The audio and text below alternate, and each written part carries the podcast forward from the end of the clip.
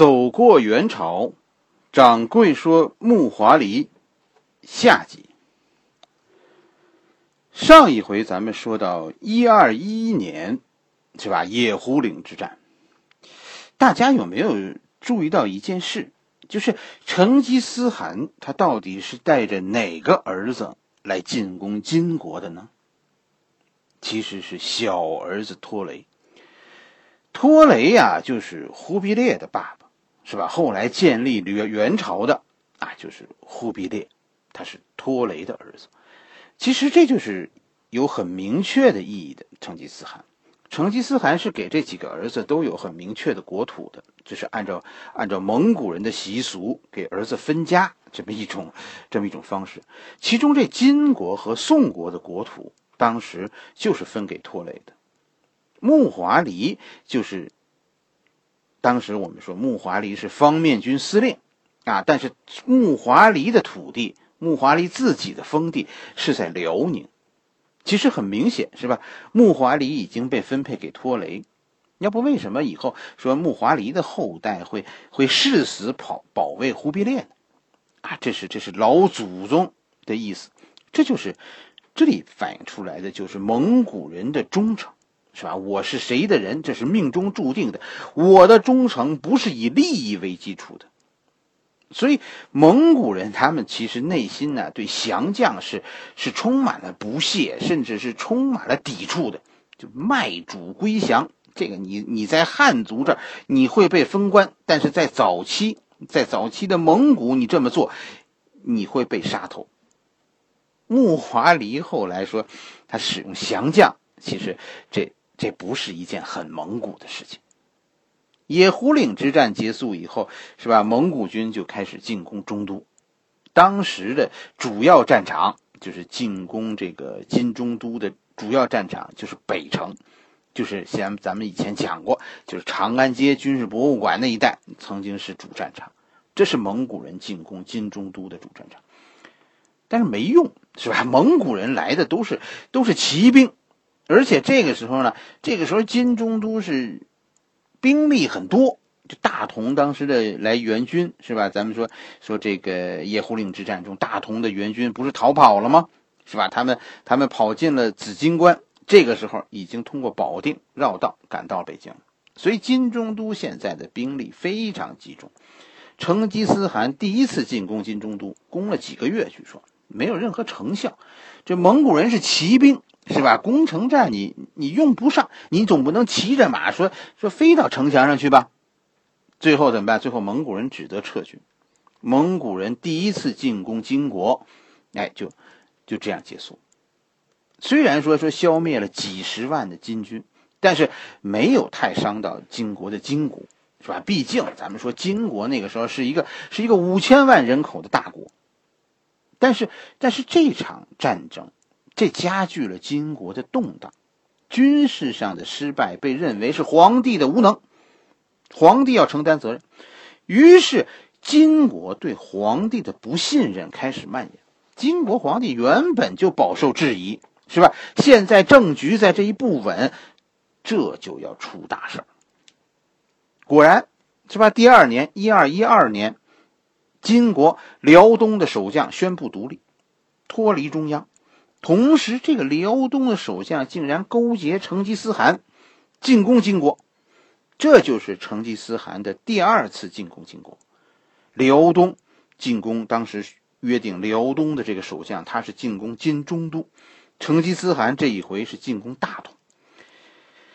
成吉思汗的大同战役啊，开始进行的很顺利啊，蒙古军一上来就搞了一个围点打援。在大同以东消灭了金军增援的部队，眼看着大同现在失去外援，这这就要被打下来了。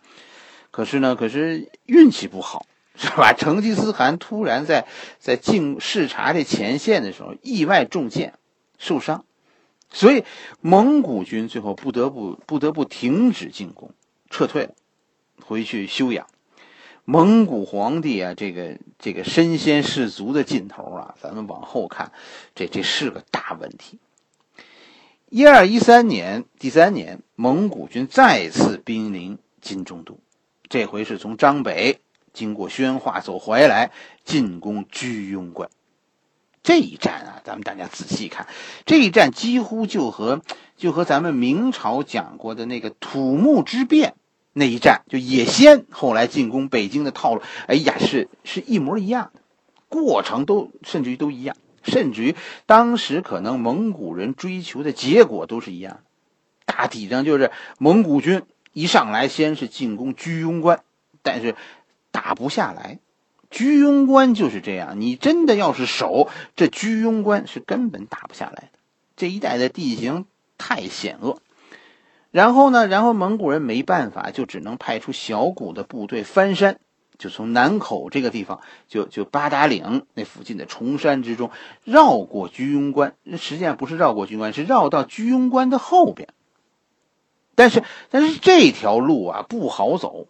这是一个羊肠小路，根本就不可能说说几万人你钻过来，而且最关键的是这条路是是人能爬上去，但是马过不来，哎，所以最后对居庸关也没有产生决定性的影响。居庸关的进攻最后受阻，就蒙古军没办法通过居庸关进攻北京。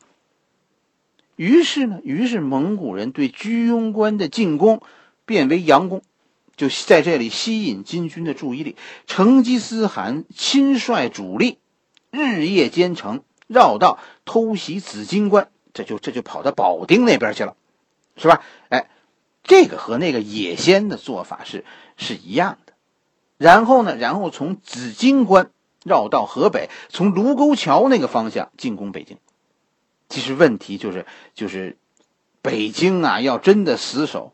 也，你你蒙古人根本就打不进来，但是但是成吉思汗这回也是有收获的，是吧？在蒙古人这种高压进攻的态势之下，金国的朝廷这个时候突然发生了政变，金国皇帝被杀了，立了新君，新皇帝一上来就和蒙古搞和谈。其实蒙古此时是骑虎难下，金中都就在眼前，但是打不进去。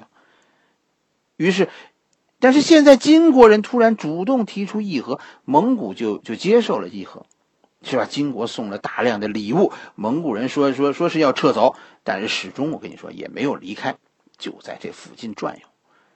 金国的新皇帝眼看着蒙古人这个态度，是胆战心惊，不是因为蒙古人，咱再说好啊，不完全是因为蒙古人，而是皇帝眼中这满朝文武。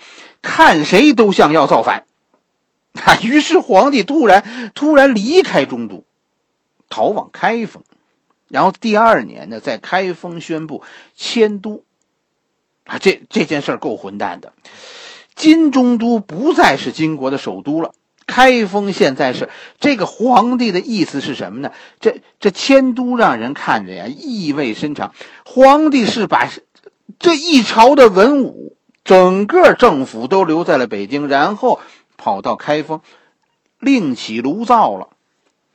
这其实就是当时金国的现状，是吧？皇帝实在信不过身边的人了。既然金国这么客气，那那成吉思汗再拘着就就没意思了，是吧？一二一四年，蒙古再次进攻金中都，这样到一二一五年的时候，金中都陷入合围。是内无粮草，外无疾病，救兵，也根本就没有人打算来救。金国的新皇帝是恨死这帮这帮搬弄是非的大臣了。一二一五年，北京留守的金军主将自杀殉国，其他人就开城投降了。金中都在在一二一五年陷落。对金中都的浩劫持续了一年。金中都是当时世界上最大的城市，有有记载的最大城市。现在既然金国人说说我不要了，那蒙古人拆迁的时候就就挑的特别仔细。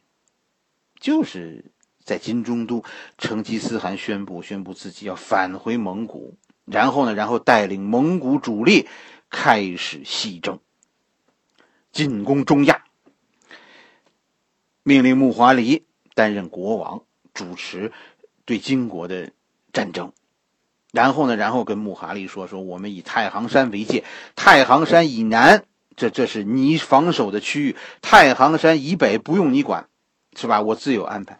其实恐怕这也是成吉思汗自己对他走后局势的判断，是吧？自己把主力都带走了，说是给木华黎留了留了十万人，但其实很能打的呀，也就是木华黎自己不足的一万多。靠这点人，你说成吉思汗自己都没有把握，说说能和河北以及黄河以南的几百万金军作战，怎么能挡住他们的围攻呢？能守住河北，啊，这这就不容易。关键是要要坚持到我们主力回来，就确实是这样。木华黎后来的发展大大超出了成吉思汗此刻的预期，他给木华黎了一个一个坚持敌后根据地啊，坚持敌后斗争、游击战争的这么一个任务。可是木华黎却把却把半个中国最后交给了可汗。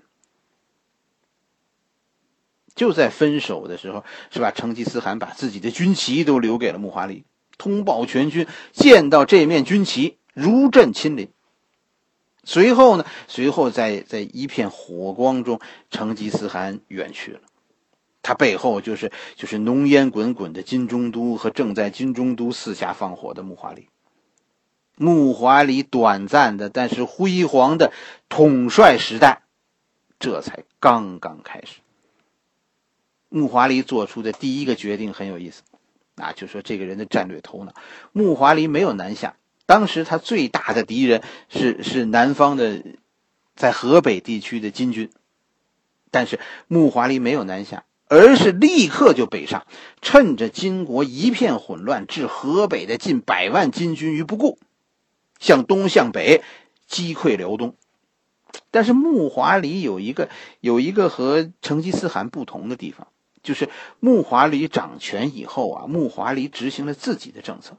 汉人后来对木华黎口碑不错，就木华黎所过之处是招降纳叛，这和这和蒙古以前走过的地方是劫劫掠然后屠城完全不同。木华黎是招降纳叛，就是只是说金国贵族木华黎那那下手是非常狠，是吧？一律是斩尽杀绝。哎，就是告诉大家，我们来这儿就是找金国人报仇，其他人只要你愿意跟着我们干，是吧？哎，我把金国的贵族的地，不杀了他们了吗？我把他们的地都交给你们。于是啊，我们在辽东看到说说士兵杀了自己的长官投降，副官杀了主官投降，政委杀了军长投降。实际上，你突然看到看汉人。和和以前的契丹人开始认为蒙古人和金国人有仇，我们何必为此送命呢？原来的辽国贵族现在忽然想起祖宗的仇恨了。对呀，我们契丹人和和金国人有仇啊。汉人也突然想起来，我们干嘛跟着金国人干了？我们和金国人也有仇啊。哎，这就是这就是木华黎的能耐。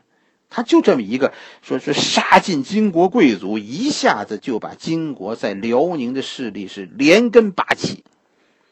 汉人、契丹人开始跟着蒙古人作战。道理很简单，蒙古人不要地，要的是金国人的人头。打下来的土地，你不要我要，是不是？蒙古人会把土地分给跟着他们干的人。那还不赶快跟着老大走？去晚了，好地就分完了。你说谁比谁傻呀？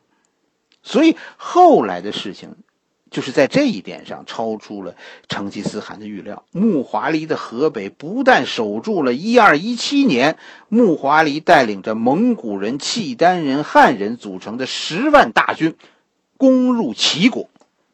你看，不但守住河北，现在占据了华北，现在一直打进了山东。太行山以东，现在就算是全境解放。第二年，是吧？一二一八年，一二一六年那个成吉思汗走的嘛。一二一八年，木华黎就突破了成吉思汗画的边界，啊，从北京出发，经过雁门关，打下雁门关，这这就是打到大同跟前了。然后呢，然后从从雁门关向南一路打到太原，最后打到霍州。这就算是叫什么太行山两侧。啊，当时成吉思汗约定的不是咱们以太行山为界，这边的防守你管，那边的防守我管吗？现在不用了，太行山两侧都是蒙古人的天下。第三年，一二一九年，木华黎占据整个山西，那古时候这叫河东之地。一二二零年，木华黎再一次发动一场更大规模的战役，就把金国人整个赶过了黄河。一二二一年，木华黎进入河南。当时的黄河呀，河道和咱们现在不同，就关键这个点就在现在的兰考，是吧？就焦裕禄后来待的那个地方。咱们现在的兰考啊，在在黄河南岸，但是当时呢，这个地儿在在黄河北岸，就是河道当时更靠南。兰考这个地方当时是一个重要的渡口，叫叫黄陵港。哎，这是这是当时黄河，黄河以北是吧？河北、山东这一带金军最后的一个据点。据说当时有二十万金军精锐骑兵在这里防守。一二二一年，史书中说说木华黎带领汉军在黄陵岗击败金军，蒙古军这是第一次以步兵军阵的方式啊，凭借密集箭雨重创金军。迫使金军精锐骑兵退守黄河南岸，这一战是蒙古军的一次一次重大变革、重大变化。步兵从这以后成为蒙古军中的一个一个重要兵种，汉人步兵军团是吧？开始开始为蒙古征战，并且以后成为征战中的主力。一二二二年是吧？木华黎指挥大军穿过黄河进入陕北。在延安，全歼金军延安府守军，彻底切断了大同和潼关之间的联系。其实，从一二一七年，就是成吉思汗走了以后，到到一二二二年，这是几年？这五年时间，五年时间，木华黎已经占据了三分之二的金国土地啊！金国因此损失了二分之一的人口。但是这一段。时间，木华黎的光辉啊，我们后来在历史中读到的不多，是因为他的光辉真的完全被被掩盖了，被谁呀？被成吉思汗西征的光芒所掩盖了。在那一段历史中，对于木华黎的记载其实很多，但是我们没有注意到，是因为这一段历史中真的最辉煌的部分都在萨马尔罕城下呢。那个时代最伟大的英雄，毫无争议。就是成吉思汗，以至于木华黎的胜利与之相比黯然失色。但是跟大家说，如果你要看那几年的战绩，真的你会特别惊奇。蒙古啊，真的是将星荟萃呀。木华黎是一个战略家，他一系列的军事行动行动都为后来蒙古灭金创造了条件。虽然说木华黎的任务主要任务给他的任务就是对金作战，但是木华黎。并没有去围攻金国的首都开封、汴梁，当时叫他怎么做呢？他是沿着黄河先斩断金国的手足，是吧？激战黄陵港就是这个目的，攻破延安府也是这个目的。而后他执行的仍然是这个目的，就是先斩断金国伸向四周的触角，然后最后进攻首都，那就水到渠成。这个大同。现在被被木华黎生生的给分割出来了。大同啊，历来都是汉民族进攻草原的一个一个基地，多次进攻草原的腹地都是从大同出发的。这是这是草原民族的一个心腹大患。木华黎没有只顾自己那一亩三分地，他心里是装着整个成吉思汗的伟大事业的。大同现在被割裂下来。虽然现在大同还能自保，但是已经无法说说趁草原空空虚，现在从大同向北进攻。紧跟着，木华黎的下一个动作就是进攻凤翔。凤翔在古代叫雍州，是吧？这就是楚汉战争中章邯所所据守的那个雍州。木华黎如果占据凤翔、雍州，就切断了金国和西夏的联系。让人非常非常不理解的一件事情，其实就是就是就是此刻的金军在汴梁有几十万大军，在潼关和洛阳之间号称百万精锐，但是居然此刻眼看着木华黎在黄河对岸从东向西把金国在黄河北岸的据点一个一个打掉，竟然这金国啊一点反应都没有。甚至于当木华黎进攻延安的时候，金军后来都没有出兵，说试图打通与大同的交通，也没有在木华黎离开山东以后收复山东。金国的战略无能，就是这个时候表现的让人惊诧。金国亡国的因素中，后来看最大的错误就是此刻轻易的放弃了北方。金国最后灭亡，就是因为遭到南宋和蒙古的南北夹击，造成这个局面，造成金国最后快速灭亡的局面，就是此刻金国的退缩。此刻的退缩，使得金国以后失去了战略机动的空间。他的防守，金国最后的防守完全没有纵深。当然，金国所以退缩，我们说现在是因为惧怕面前这个天神一般的。木华黎，一二二三年，木华黎在在凤翔的攻坚战中生病。一二二四年，木华黎最后病得很重，不得不离开战场，就回到草原去去休养。结果呢？结果走到山西，哎，病死在山西闻喜县。木华黎其实我觉得并不是大家熟悉的一个一个将军。但是他的一生其实对我们很有启发，就没有迹象表明木华黎识字，啊，也也没听说木华黎好读哪本兵书。他一个奴隶出身的人，你说谁会教给他念书呢？但是，但是这丝毫不影响他成为一个军事家，一个一个战略家，一个咱们汉人嘴里的好国王。木华黎的故事，我们其实就讲到这里。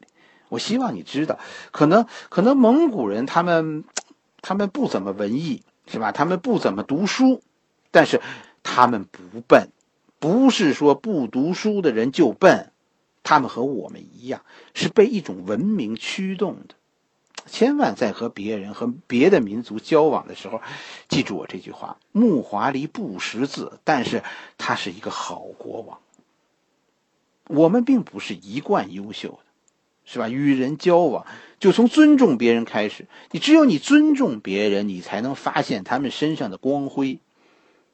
走过元朝《木华黎传》，到此结束。下一回掌柜也在等等天晴，是吧？咱们，咱们，咱们去北京。以前那个地儿叫叫土城，现在叫元元代城墙遗址公园。是吧？咱们咱们去土城走走。我小时候啊去过那儿，那儿的蛐蛐啊，遍地都是。等天晴了，是吧？我我我再去看看。真的，最后一次去那儿，好像是，哎呀，三十多年以前了。